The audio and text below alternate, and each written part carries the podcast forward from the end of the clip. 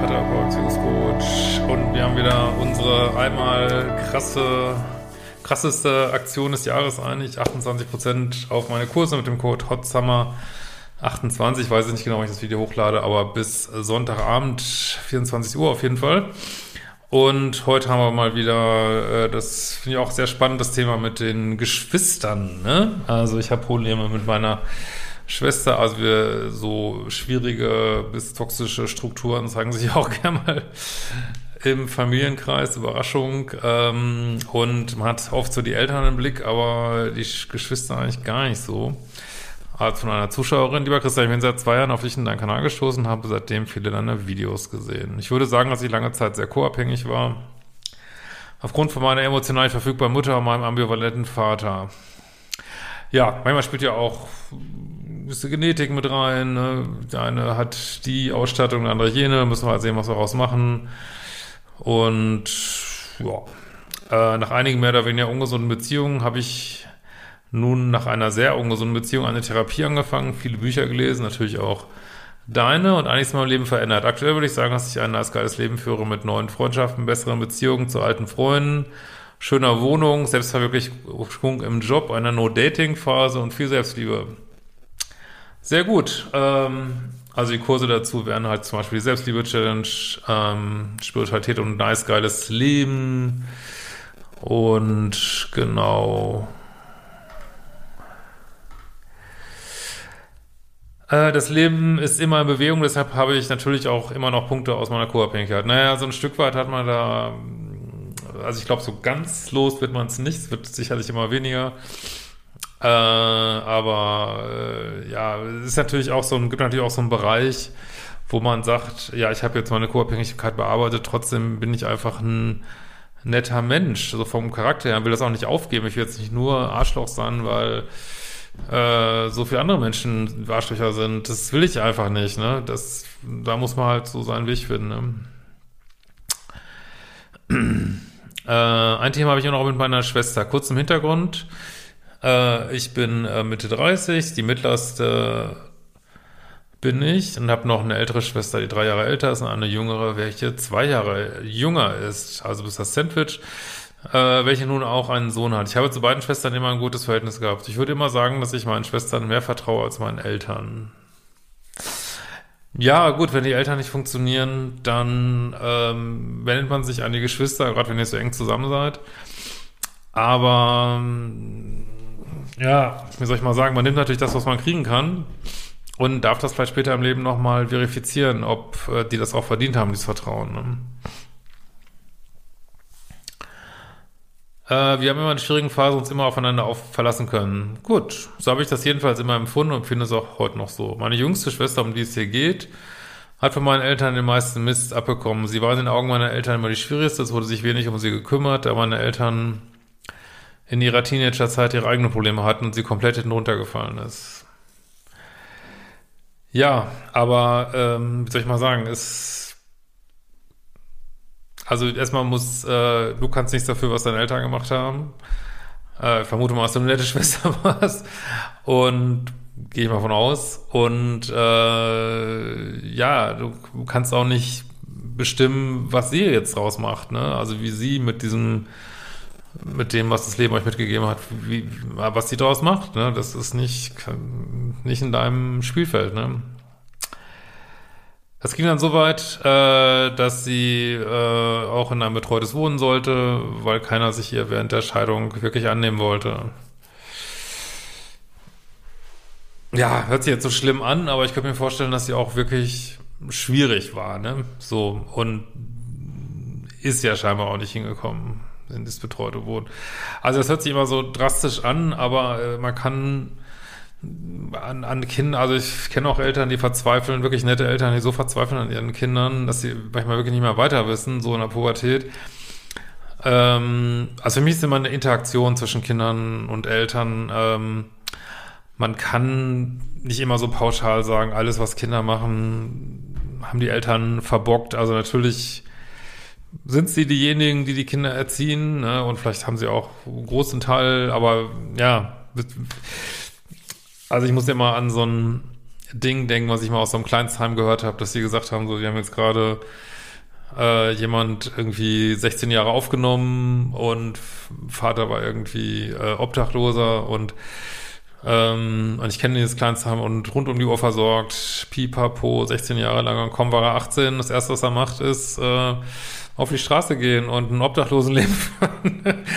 äh, wisst ihr, was ich meine? Das ist, ähm, also ich, ich fand, finde, wenn man so Kinder großzieht, äh, merkt man einfach teilweise auch, wie wenig Einfluss man auf die hat und das kann dann schon äh, manchmal auch ein bisschen verrückt machen, so, ne? Aber ist ja auch gut so. Das, das heißt ja auch, dass die Kinder viel Möglichkeiten haben, ne? Naja, ob es immer gut so ist, weiß ich nicht, aber wisst schon, was ich meine. So, äh, zu der Zeit ist sie in eine extrem ungesunde Beziehung gekommen, in dem sie ihr Partner betrogen hat und so weiter und noch auch einiges mehr. Ich habe in der Zeit die Rolle der Mutter übernommen. Ja, nett von dir auf jeden Fall. Aber ich hoffe, du bist, gehst dich jetzt nicht in so Rettungsfantasien, ne?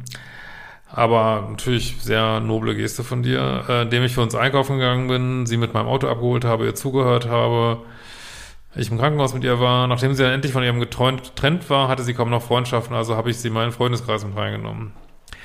Ja, das sind natürlich alles Sachen, also ich will das jetzt überhaupt nicht bewerten, ne? aber das sind Sachen, die auch manchmal co-abhängige Anteile haben. Ich kann das hier nicht beurteilen, ne? ist ja auch wirklich aller Ehren wert.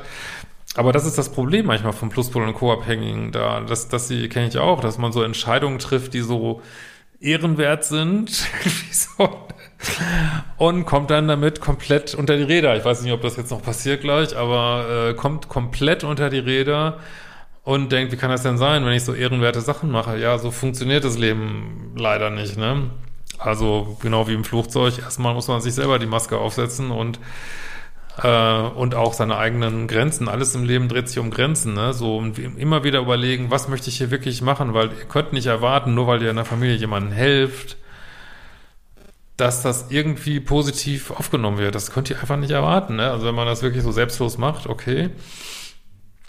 Aber ganz oft sind die Netten doch die Ärsche, ne? Die, äh, ich höre das auch so, habe ich gestern zufällig gehört hier, ähm, dass jemand erzählt hat, boah, irgendwie meine äh, alte Mutter, ich kümmere mich um die, aber ich bin das größte Arschloch und alle anderen Leute, die sich nicht kümmern, sind immer die Liebsten der Welt. Also das kann schon echt total frustrierend sein manchmal. Ne? Und da muss man auch selber sehen, wo man bleibt. Ne? Wirklich, man kann nicht immer Menschen, die sich vielleicht schlecht behalten, äh, verhalten, so alles durchgehen lassen. so. Ne? Gut, das bei alten Menschen ist natürlich nochmal ein anderes Thema, aber sehr alten Menschen Gut, ähm, nachdem sie dann endlich von ihrem Freund getrennt war, hatte sie, achso, das hatten wir schon. Allerdings fing es dann an, dass sie und ich unsere Themen hatten und ich mit meinem besten Freundin plötzlich nicht mehr wirklich darüber sprechen konnte, da sie eben auch Freunde von meiner Schwester waren. Ja, man muss wirklich alles gut überlegen, wenn man auch gerade, wenn man so noble Gesten macht, ach, ich kenne das so, und dann macht man irgendwie sowas und es kommt nur Scheiße raus und man fragt sich, what the fuck, warum habe ich das eigentlich gemacht irgendwie? Ja, aber gut, what's dann ist, also was passiert ist, ist passiert und ja. Äh, ich habe mich immer mehr zurückgezogen, da ich auch ein paar Jahre in anderen Städten gewohnt habe. Mittlerweile habe ich es aber akzeptiert, dass sie teilweise engeren Kontakt mit meiner früher besten Freundin hatte als ich. Ja, hätte deine Schwester sich aber auch mal ein paar Gedanken machen können. Also ehrlich, ne? Das ist einfach so, äh, die sich so unter den Nagel zu reißen. Klar gehören natürlich immer mehrere Menschen zu, aber kann man auch mal so sehen, ne? Äh, ich habe mich dann, ja, das ist in Ordnung für mich, denn unabhängig von dieser Konstellation wäre unser Verhältnis auch nicht mehr so eng, wie es mal war. Nun ist es aber so, dass ich durch das Erkennen meiner Co-Abhängigkeit einiges erkannt habe und das extreme Reibungspunkte erzeugt. Früher habe ich meine, habe ich in der Beziehung zu meiner jungen Schwester wenig Kritik geäußert und sie versucht vor allem zu schützen. Kann ich total verstehen, fühle ich total. Ähm, heute weiß ich, es ist der falsche Weg ist. Also man, klar, wenn jetzt, niemand will jetzt einen Säugling kritisieren, weil er rumschreit, aber wenn Menschen erwachsen werden, dann werden sie auch immer mehr zu Beziehungspartnern. Du bist selber mal gerade ein paar Jahre älter. Und das ist auch so ein Co-Abhängigkeitsding, dass man sich nicht traut, Leute zu kritisieren. Und was passiert dann? Man kriegt Leute ins Geschick, die einen von morgens bis abends kritisieren, so, ne? Oh, nee, ähm, ja. Da ich wusste, dass sie es nicht leicht hatte. Ja, weil dann kann sie sich ja auch entsprechend benehmen. So, ne? Was, glaube ich, das Problem hier ist. Äh, dadurch ist die aber in einem respektlosen Umgang mit mir gerutscht. Ja, das ist halt das, was passiert, wenn man keine Grenzen setzt, ne? Und der andere in diesen Raum reingeht. Beziehungsweise fühle ich mich auch von ihr respektlos behandelt. In unseren Unterhaltungen ist wenig bis keine Kritik möglich, ohne dass sie sich angegriffen fühlt und sich verteidigen muss. Also die kleinsten Dinge, die sie als Kritik ihr gegenüber auffassen könnte, lässt sie an die Decke gehen. Ja, hört sich nach einem schwierigen Menschen an, aber ganz ehrlich, it's not your business. Ne? Hör auf mit diesem Retterding. Ne? Ich meine, wenn sie sich so verhalten will, sie ist jetzt erwachsen, sie ist über 30, lass sie. Es gilt, also für diese Liebeschip-Sachen, die ja auch ähm, Friendship-Sachen sind und äh, und Freundeship und ich weiß nicht was, es gilt letztlich immer das gleiche, Standards und Dealbreaker, ne? Also du kannst von jedem erwachsenen Menschen und auch Heranwachsenden erwarten, dass er dich respektvoll behandelt. Und klar, in der Familie äh, ist man da sicherlich ein bisschen langmütiger. Aber letzten Endes, äh, sorry, wenn jemand dich nicht ordentlich behandelt, ja, dann kriegt er eben nicht deine Aufmerksamkeit. Fertig, ne? Und dann immer, ach ja, die Armen, die Armen, äh, so kommen wir nicht weiter, ne? Gerade wenn man so pluspolig ist oder war, ne?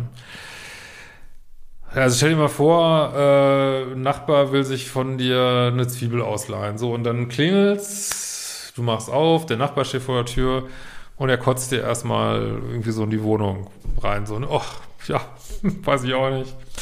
War mir gerade so nach und übrigens hast du eine Zwiebel für mich. Ja, hättest du Bock, dem da noch eine Zwiebel zu geben, so, ne? Oder oder hat dir vorher ein Graffiti an die Tür gemacht und ach, kann ich bitte noch eine Zwiebel haben? So, äh, nee, kein Bock, falte dich erstmal ordentlich, so, ne? Ähm, ja. Sie wirft mir dann vor, alles besser zu wissen, sie zu kritisieren, sie mit den Füßen zu treten, wenn sie schon am Boden liegt. Ja, also diese Art von Gespräche führen zu nichts, kann man auf jeden Fall sagen. Ne? Ähm, ich merke nur, dass ich im Zusammensein mit ihr wie auf Eierschalen laufe. Ja, das sagt ja schon alles. Ne? Ja. Und aufpasste, nichts so zu formulieren, was sie als Kritik aufnehmen könnte. Nee, du sagst, was du sagst. Das ist ein ganz wichtiger Punkt, seine Co-Abhängigkeit zu bearbeiten. Was zu sagen ist, wird gesagt auf eine nette, konstruktive Weise mit Ich-Botschaften, aber du hältst nicht die Klappe und wenn sie an die Decke geht, geht sie an die Decke und wenn du keinen Bock mehr drauf hast, dann redest du eben nicht mehr mit ihr.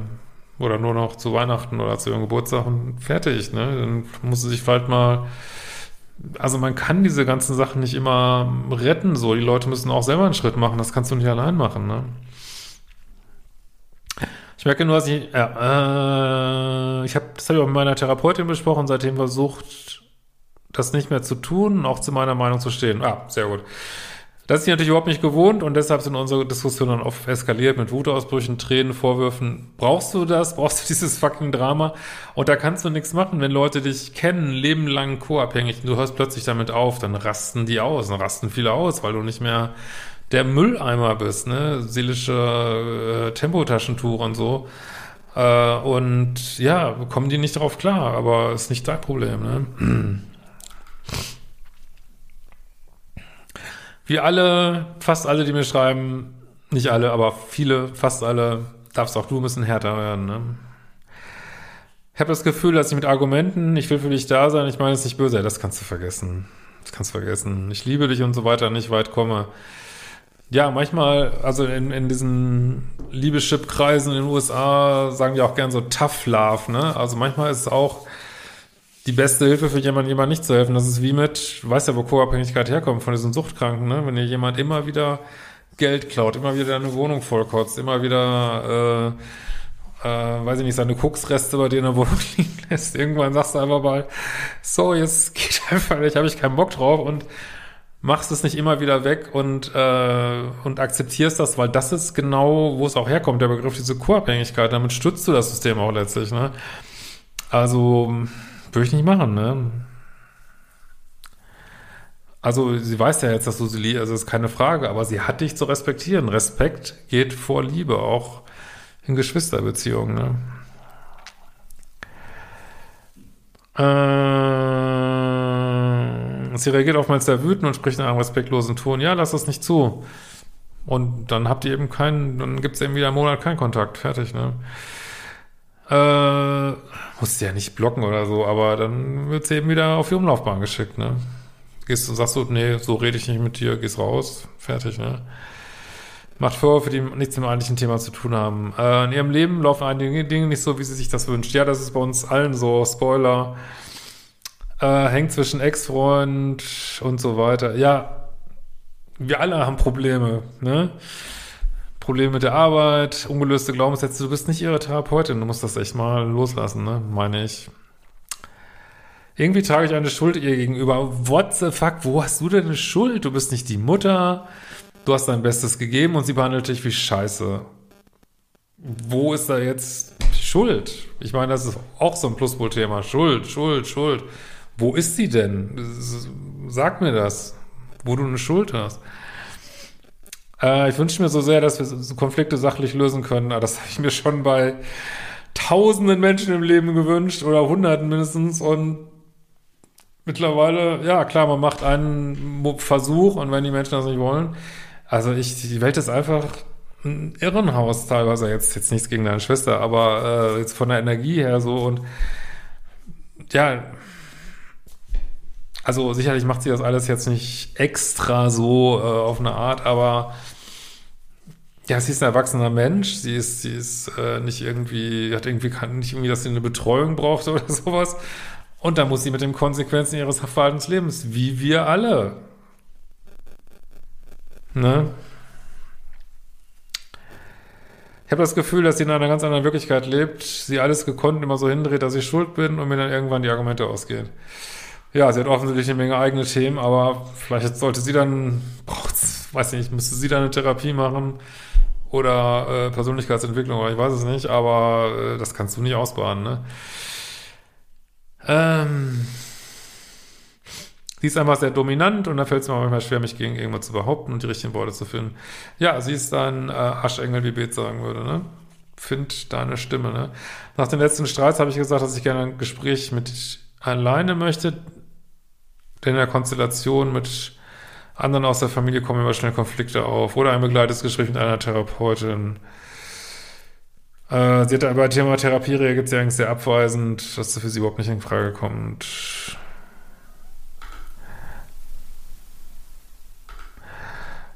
Ja.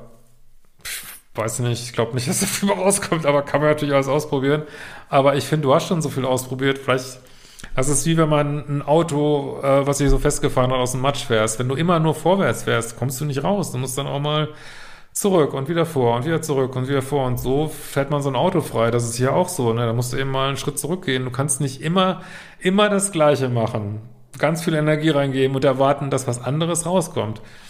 Probier doch mal raus, Windenergie reinzugeben. Ne? Gut, in diesem Sinne, wir sehen uns bald wieder und kauft die fucking Kurse, macht nicht nur die Videos, ne? macht nicht nur das einfache Leben, sondern arbeitet euch an auch und wir sehen uns auch bald wieder.